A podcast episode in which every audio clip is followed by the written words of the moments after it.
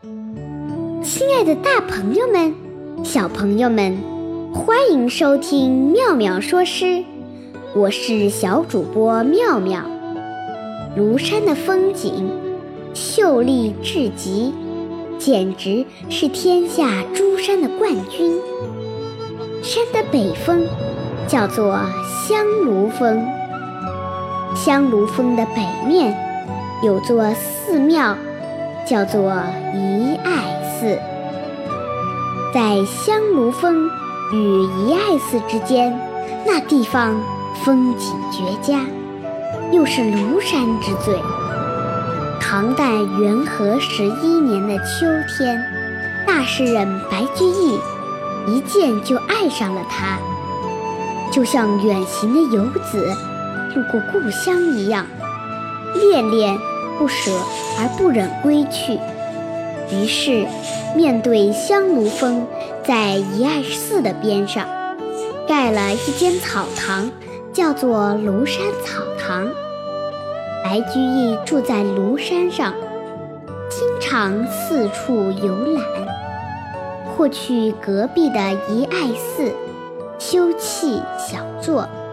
这首小诗就还原了当时的景象。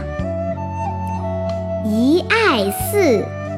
唐·白居易，弄石临溪坐，寻花绕寺行。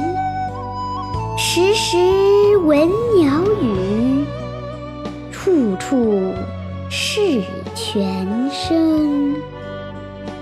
手里玩赏着奇丽的彩石，坐在潺潺的溪水边。观赏美景，绕着寺旁那弯弯的小径，探寻山间绚丽多姿的野花，百灵啼叫，声声脆，好像在婉转歌唱。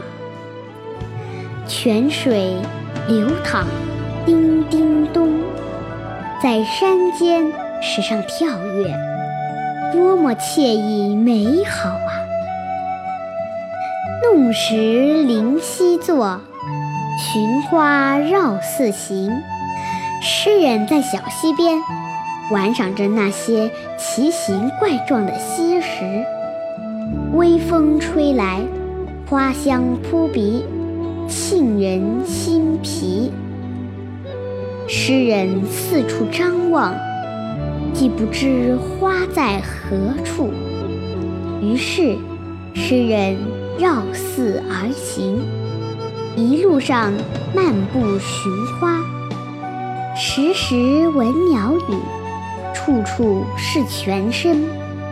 这里的山光水色无限美好，小鸟的啾啾声十分动听，溪水。汩汩流淌，不绝于耳。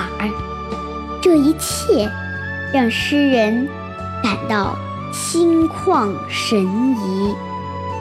在这首写景抒情的短诗里，诗人将石、溪、花、鸟、泉等多种自然景物有机的。组合在了一起，描绘了一幅清雅秀丽、生机勃勃的图画，勾勒出一爱寺令人神往的风景。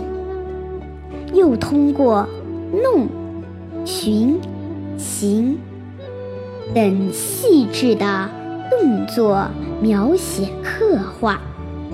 表达了诗人对大自然无限热爱之情。诗歌两联皆为对仗，但由于诗人善于运用动词，并及时变换句式结构，因而使得诗歌整体对称平衡。同时又充满流动的、活泼的诗意，生动地表现了怡爱寺周围生机盎然、清幽雅致的环境气氛，抒发了作者诗人对自然美景的热爱之情。今天的节目到此结束，欢迎大家下次收听，再见。